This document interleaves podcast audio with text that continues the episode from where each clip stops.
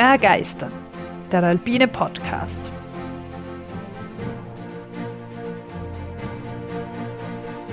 Wir tauchen ein in die Faszination der Berge und der Natur. Wir stellen euch die großen Abenteurer und Grenzgängerinnen vor. Wir bringen denkwürdige Momente und kulturgeschichtliche Hintergründe in euer Ohr. Wir wollen euch begeistern. Ja, herzlich willkommen zu einer weiteren Folge. Herzlich willkommen, liebe Zuhörerinnen, liebe Zuhörer, liebe Barbara. Ja, hallo an alle. Barbara, wir haben jetzt schon Folge 15. Also es geht dahin. Jetzt haben wir wieder in unserem zweiwöchentlichen Rhythmus angelangt. Und zum Start in diese Folge 15 spielen wir ein kleines Spiel. Okay, da bin ich gespannt. Wir fangen mit einer ganz leichten Frage an. Wie viele Berge gibt es auf der Welt, die über 8000 Meter hoch sind? 14. Genau, die 14 8000er. Jetzt dachte das ist jetzt eine Fangfrage mit. Nein. Ja, ja okay, aber 14. 14 8000er und jetzt kommen wir gleich in Phase 2 unseres Spiels. Jetzt wird es ein bisschen schwieriger, denn Ein Level Up. ja, denn wir versuchen jetzt diese 14 Berge zu nennen, Barbara. Okay, soll ich das jetzt anfangen? Ja, kannst du mal anfangen, was dir mal so einfällt. okay. Das wird jetzt sicher peinlich als Bergpodcast. Das ist der Mount Everest, daneben der Lhotse, Ja. dort dann noch der Choyu, Mhm. der Makalu und der Manaslu. Ja. Weiter im Westen die Annapurna Mhm. und Puh ist da noch irgendwas daneben. Ja, irgendwo gibt es noch Gashebrum 1 und Gashebrum 2 Ja. und den K2, aber das ist irgendwo in Pakistan. Also, jetzt hast, also bis jetzt, bis zu den Gashebrums, waren die Berge alle im Himalaya. Und dann hast du Gashebrum 1, 2 genannt und Mhm. K2, das ist auch richtig, die sind im Karakorum. Ja, da war ich noch nicht, deswegen kann ich den nicht so gut zuordnen. Auf jeden Fall nur für unsere Zuhörerinnen und Zuhörer. Also, die sind eben im Karakorum, ist zwar auch in Asien, aber eben ein anderes Gebirge als der Himalaya. Mhm. Fällt da sonst noch was ein? Ja, dann gibt es noch den Broad Peak, aber das ist wohl irgendwie ein anderer Name. Ja, da passt schon. Okay, das ist ein eigener. Ja, der Hidden Peak, auf den spielst du wahrscheinlich an und das ist der Gashebrum 1. Also ich weiß das jetzt, weil ich es da recherchiert habe, jetzt extra dafür, sonst würden mir da jetzt auch nicht so alle einfallen. Aber Ja, und dann gibt es äh, natürlich noch äh, den Kanchenjunga. Der ist irgendwo eher bei Indien oder Nordindien halt, oder? genau, also der ist ganz, der, so viel ich weiß, der östlichste 8000er. Mhm, mhm. Ja, du bist schon sehr gut am Weg, Barbara. Es fallen nur drei, wenn ich richtig mitgezählt habe. Oh, es fehlen noch drei. Boah. Hm, wo dann? In welchem Bereich fehlen sie? Äh, es fehlen noch drei Himalaya-Berge. Wirklich? Also die vom Karakorum hast du schon ausgespielt. Was? Und im Himalaya?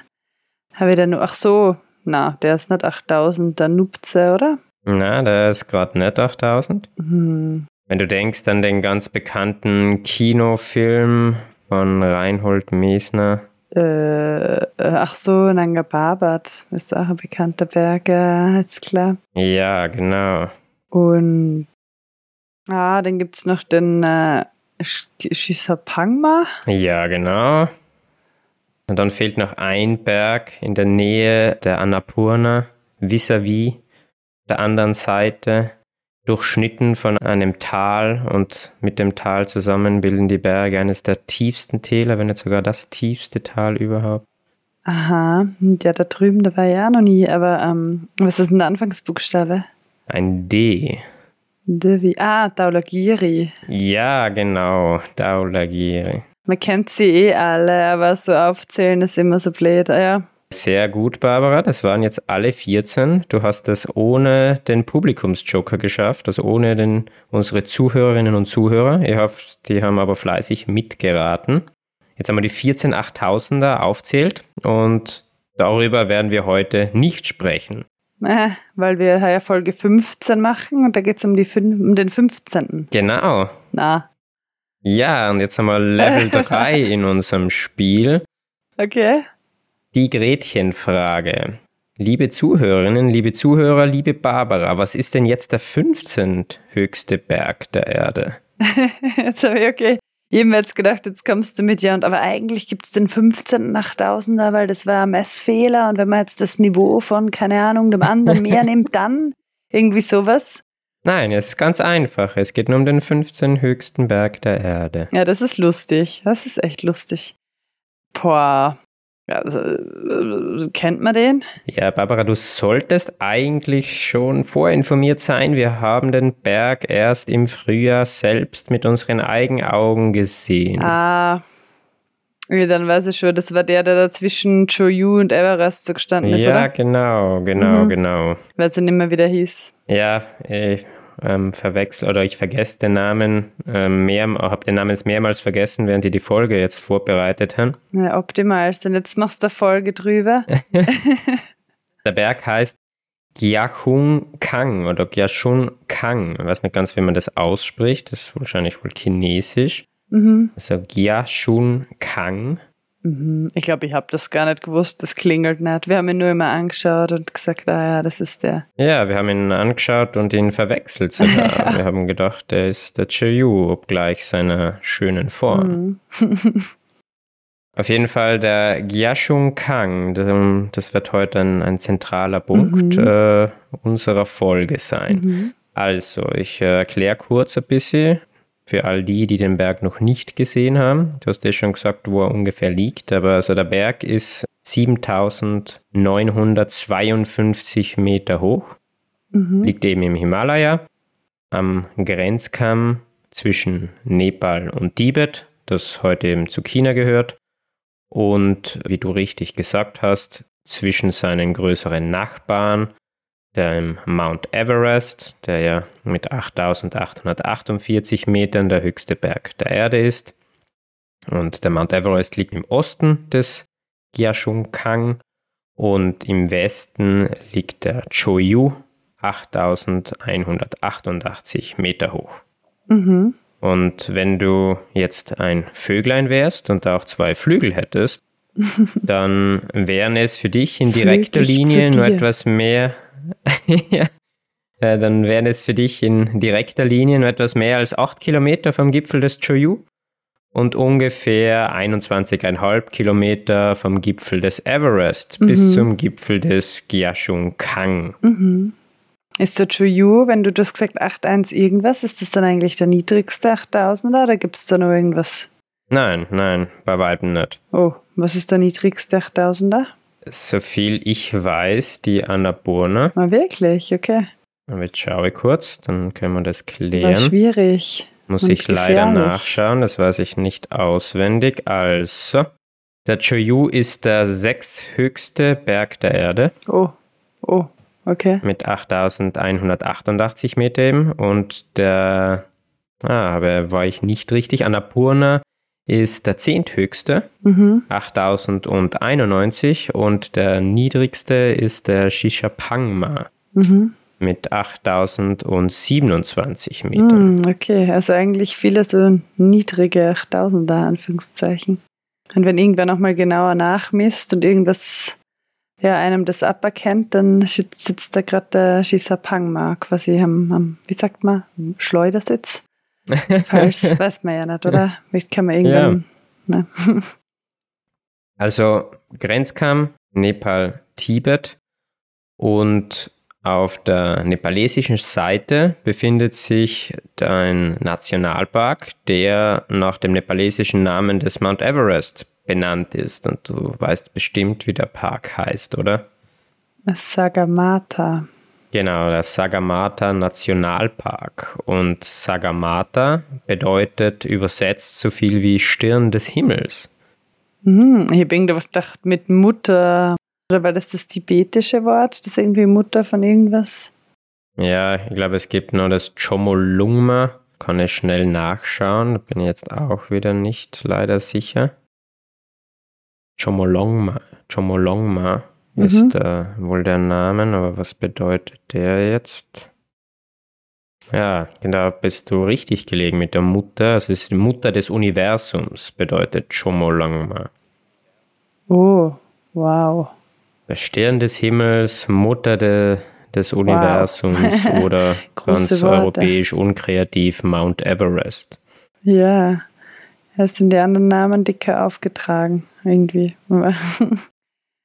Ja, was ich ganz interessant gefunden habe, eben Stirn des Himmels, fällt dir noch ein Berg ein, der in einem Lied seine Stirn hoch in die Lüfte reckt. Ah, ja, Folge 16. Teaser, Teaser, wenn wir die schon aufgenommen haben. Wo König Ortler seine Stirn hoch in die Lüfte reckt. Das Südtirol-Lied. ja, genau. Die Stirn äh, hat sich wohl nicht nur in Nepal, sondern auch in Europa, da in, in Südtirol, als Bezeichnung für, für einen Berg etabliert. ja, das war nur eine kleine, kleine äh, Bemerkung am Rande. Also kommen wir zurück wieder zum Unser Berg, wie heißt er? Gyashung Kang. Ja, schon Kang. Jetzt fragen wir uns natürlich alle, wann wurde denn der das erste Mal bestiegen? Ja, wahrscheinlich voll spät, weil es keinen interessiert hat, oder? Ja, würde man annehmen, aber tatsächlich ist es gar nicht so. Also schon relativ spät, immer natürlich relativ, wenn man das in, in Relation setzt zu den anderen 8000er Besteigungen. Also er wurde am 10. April 1964 äh, insgesamt von einem fünfköpfigen Team erst bestiegen. Interessanterweise äh, 22 Tage vor dem letzten 8000er. Also es war damals noch, also 13 8000er waren bestiegen, einer war noch offen und Welcher? ja, welcher? Das ist jetzt die Frage und wir haben davor schon drüber geredet. Das ist der niedrigste 8000er. Hast du da gemerkt, welcher das war? Ja, natürlich, der Shisa Pang. Ja, genau. War witzig, dass die dann nicht den 8000er machen wollten, den letzten, sondern den aha, Punkt, Punkt, Punkt, schon wieder vergessen Berg von heute. Gyashung Kang, Barbara. Gyashung Kang. Schon Kang. Also G-Y-A-C-H-U-N-G und dann K-A-N-G. Gyashung Kang. Okay, ja. Erfolgreich waren dabei äh, eine japanische Expedition über den Nordwestgrat, also von Tibet startend. Hm. Allerdings gab es bereits schon bei dieser ersten Besteigung ein Todesopfer zu beklagen. Die erste Besteigung von nepalesischer Seite aus ließ dann länger auf sich warten. Zu schwierig ist die vereiste, trichterförmige und bedrohlich wirkende Südwand, die wir ja selber gesehen haben. Hm. Über deren begrenzenden Südwestpfeiler gelang es dann aber schließlich einer französisch-nepalesischen Expeditionsteam, den Gipfel zu erreichen. Mhm. Und das war zugleich die zweite Besteigung und die erste ohne künstlichen Sauerstoff. Ah, okay, die haben das gleich so gemacht.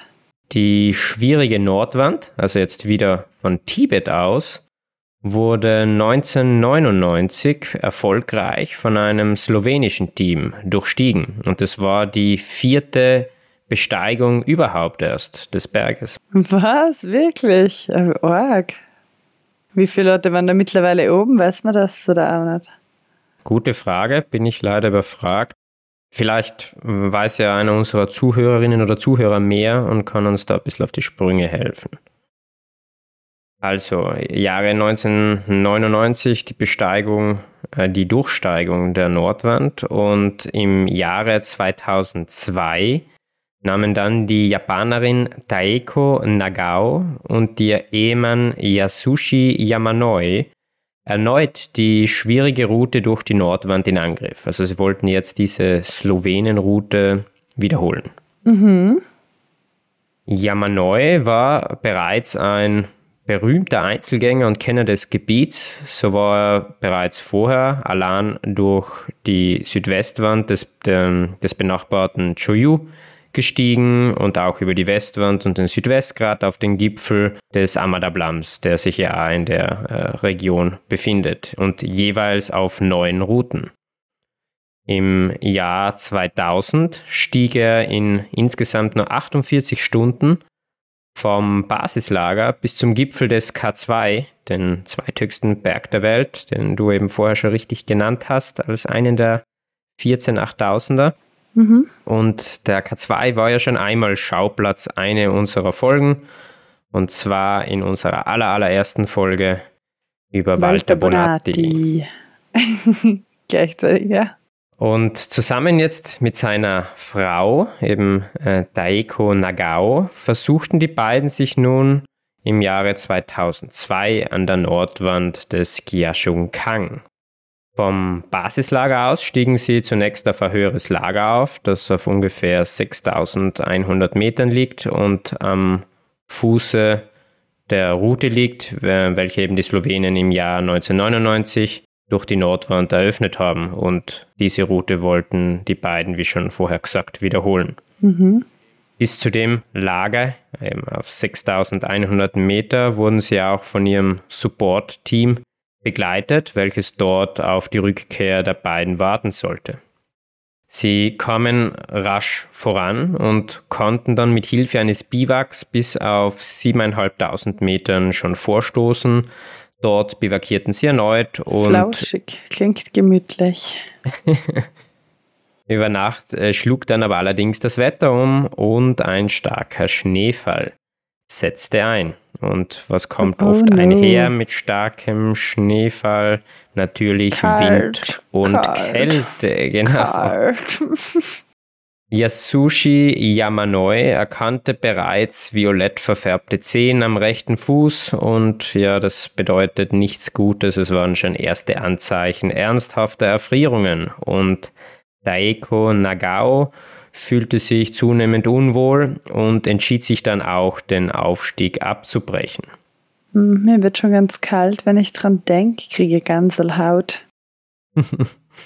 Yasushi entschied sich trotz des schlechten Wetters den Aufstieg fortzusetzen. Daeko würde im Zelt auf ihrem Vater warten, bis dieser eben vom Berg zurückkehrt und dann würden sie gemeinsam den Abstieg fortsetzen. Es klingt schon mal nach einem naja, komischen Plan, finde ich, ehrlich gesagt. ja, äh, wir werden. Dass du zweit noch gehst und dann so lange warten und okay, aber ja, wie du schon siehst, die Beschreibung wird detaillierter. Das heißt, wir werden uns jetzt ein bisschen vermehrt dieser Geschichte widmen. Mhm. Also Yasushi entschied sich zum Aufstieg. Trotz der fortschreitenden Erfrierungen im Fuß schaffte er es aber noch am selben Tag, am frühen Nachmittag allein bis zum Gipfel des Gyashung-Kang. Mhm. Nach einiger Zeit am Gipfel steigt er wieder ab und erreicht seine im Zelt wartende Frau. Also soweit ist jetzt alles einmal nach Plan verlaufen. Mhm. Die beiden verbringen dort eine weitere Nacht, das Lager auf 7500 Metern. Mhm. Am nächsten Tag setzen sie zwar den Abstieg fort, aber aufgrund des noch immer schlechten Wetters und der großen Neuschneemengen kämen die beiden nur langsam voran. Bereits wenige hundert Höhenmeter tiefer müssen die beiden erneut bivakieren und das diesmal leider sehr, sehr ungemütlich auf einem knapp 10 cm breiten Absatz. ich fühle so mit, tut mir so leid. Ja, ihr Zelt haben sie natürlich auf den 10 cm nicht positionieren können. Das haben sie dann wie eine Decke über ihre Köpfe gehalten und dort ausgeharrt. Na, da kriegt man keine Lust auf Höhenbergsteigen ja. bei der Vorstellung. Während sie also dort so saßen, war es nicht nur kalt, es war nicht nur windig, es gab nicht nur viel Schnee, denn was passiert, wenn äh, viel Schnee in kurzer Zeit sich so ansammelt, meistens mit Wind gepaart? Es wird wahrscheinlich irgendwie Lawinen gefährdet. Genau, das heißt, während sie dort so gesessen sind, sind natürlich Lawinen über sie hinweggezogen, nämlich drei an der Zahl. Das Wetter weiterhin sehr stürmisch äh, der Schnee und vom Wind ständig neu aufgewirbelter Schnee minimierten zudem noch die Sicht. Hm. Aufgrund der besonders schlechten Bedingungen war ein weiteres Ausharren jetzt dort nicht mehr möglich, denn es hätte wohl im, im Tod durch Erfrieren geendet. Das heißt, die beiden mussten sich irgendwie bewegen, die beiden mussten weiter. Oh Gott, sind jetzt eigentlich den äh, Normalweg, wenn man den so bezeichnen kann, runter oder wieder da diese Slowenenwand? Das äh, geht wieder nicht, dort oder? zurück, doch wo sie rauf sind. Ach so, huh, okay. Ja. Taeko Nagao wurde beim Versuch, weiter abzusteigen, von einer Lawine getroffen und mit dem Kopf gegen einen Felsen geschleudert. Ah.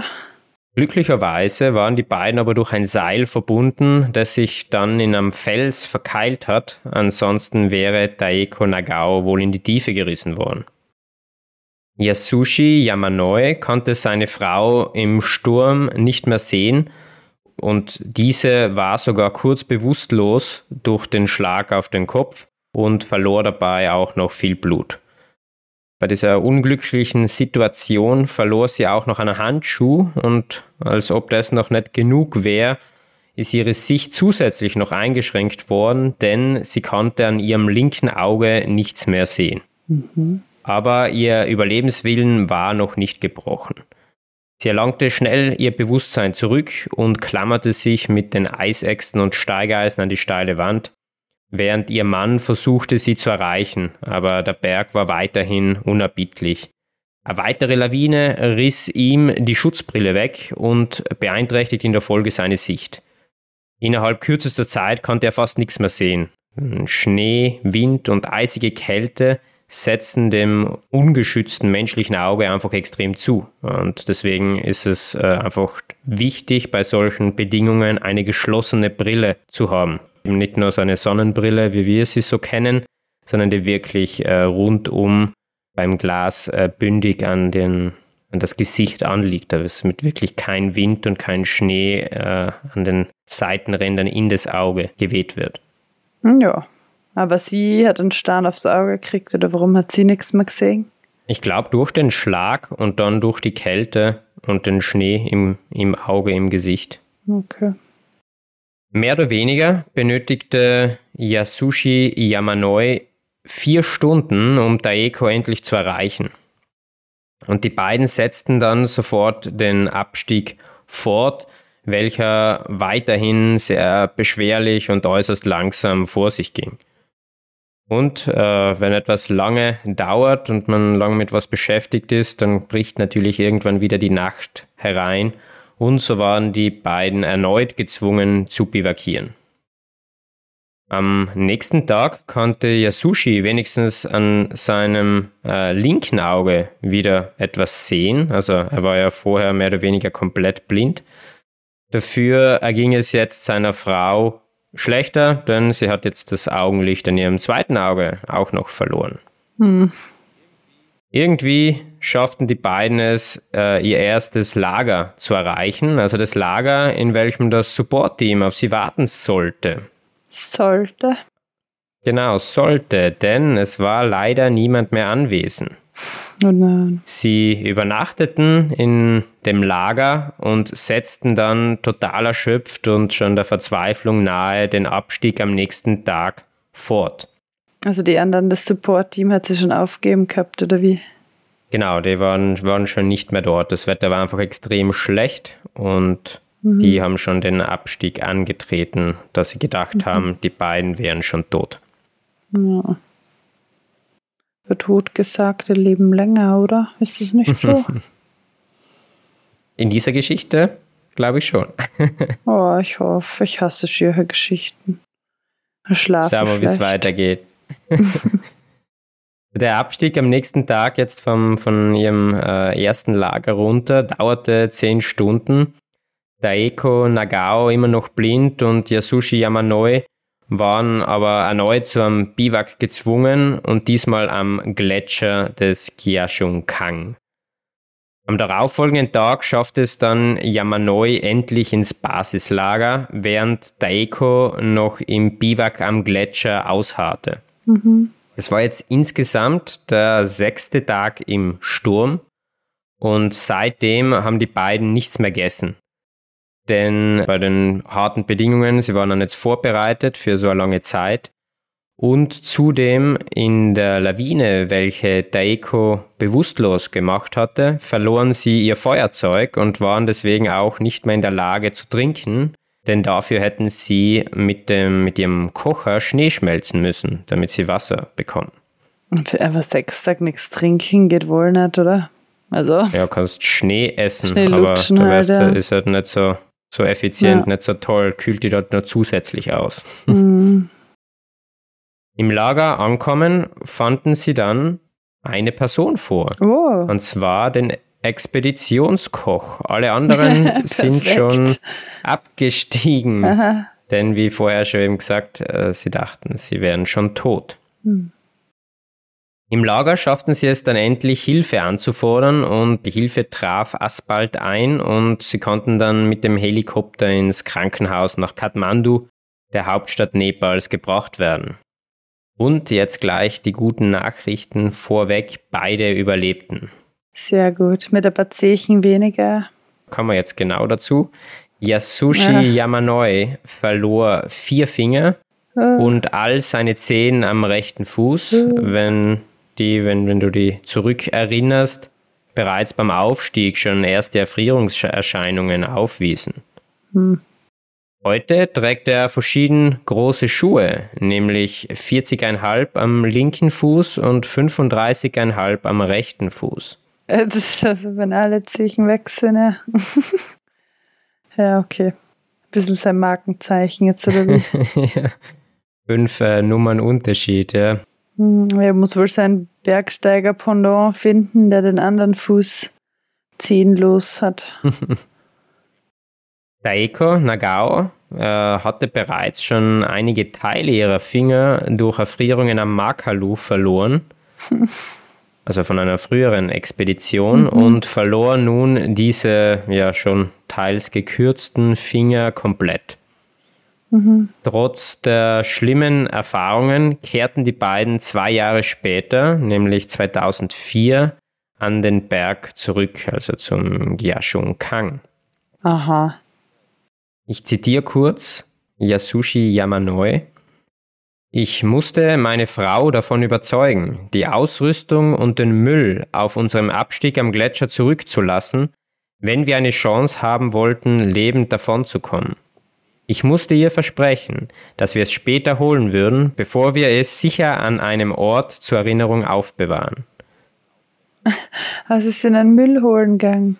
Ja, also zwei Jahre später, im Jahr 2004, kehrten wir nun zurück, konnten es aber leider nicht mehr finden. Hm. Also sie hatten die gute Absicht, den Müll noch vom Berg runterzuholen, aber konnten ihn nicht mehr finden. Oh nein.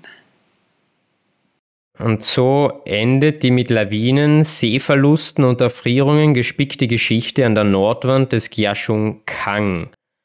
Allerdings nicht noch unsere Folge. Yasushi und Daeko hörten mit dem Bergsteigen nicht auf. Ihnen gelangen weitere alpinistische Höchstleistungen. Im Jahr 2021, also letztes Jahr, erhielt Yasushi Yamanoi die wohl prestigeträchtigste Auszeichnung unter den Bergsteigern. Wir haben das schon einmal ein bisschen erwähnt gehabt bei anderen, nämlich den Piolet d'Or, also den goldenen Eispickel, Mhm. Für sein Lebenswerk und kann somit getrost in einem Atemzug mit anderen Preisträgern wie Reinhold Messner oder Walter Bonatti genannt werden. Mhm. Ob allein, mit seiner Frau oder mit Freunden, Yasushi Yamanoi hat beim Klettern viel Kreativität, Engagement und Ausdauer bewiesen. Sein minimalistischer Stil und seine oft diskreten Aufstiege ebneten den Weg für jüngere japanische Kletterer, die im modernen Alpinstil unterwegs sind. Zusammen mit seinem großen Respekt für die Umwelt machen diese Eigenschaften Yasushi Yamanoi zu einem würdigen Empfänger des 13. Piolet d'Or.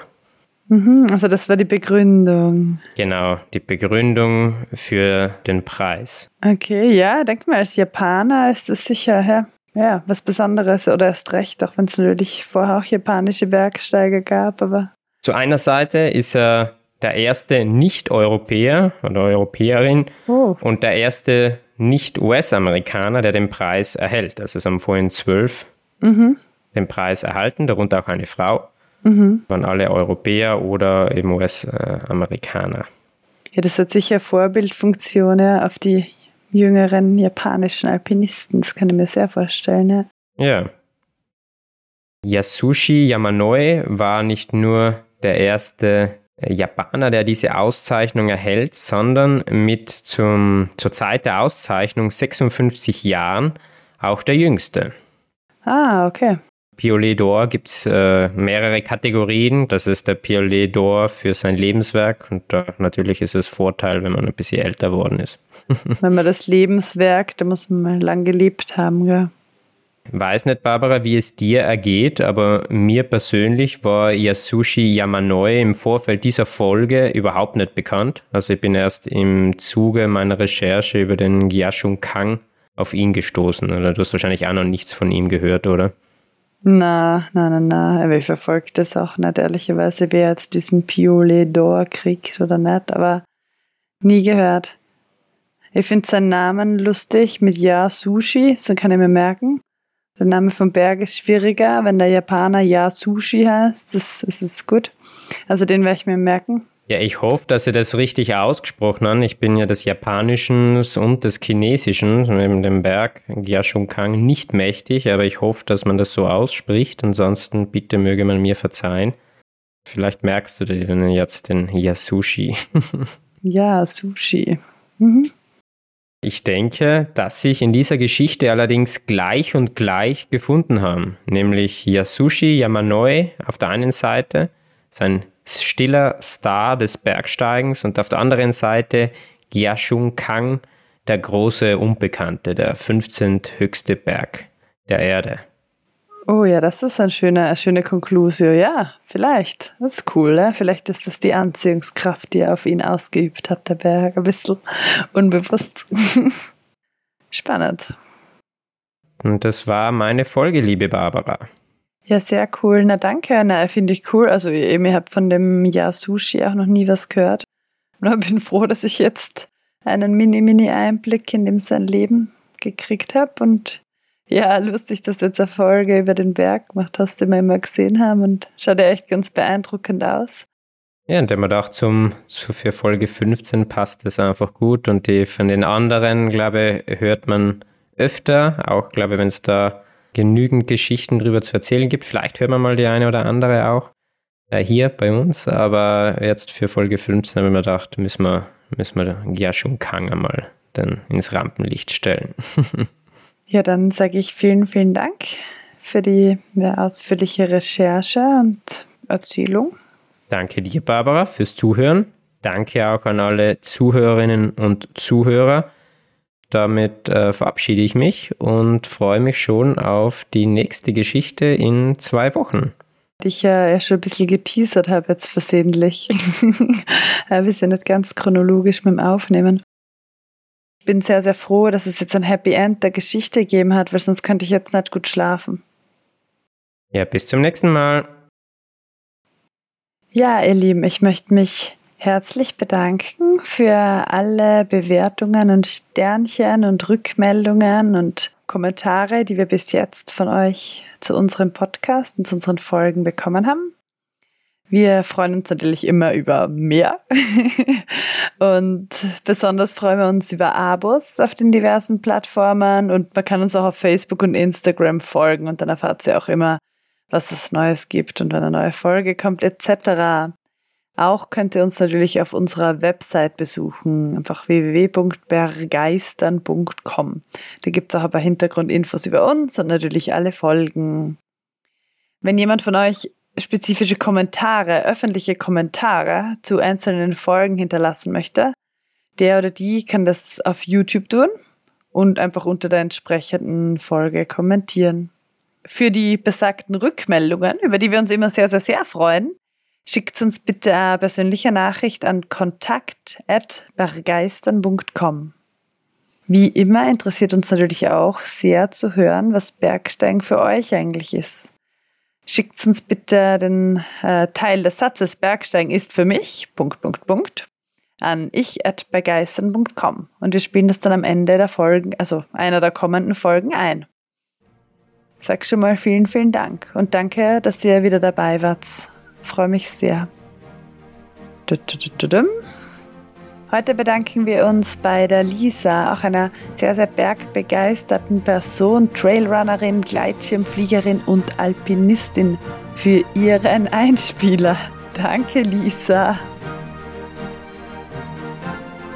Bergsteigen ist für mich ein Gefühl von absoluter Freiheit. Es heißt für mich, selbstbestimmt Entscheidungen zu treffen, den Gedanken ganz weit weg vom Alltag zu sein und einfach den Moment zu genießen.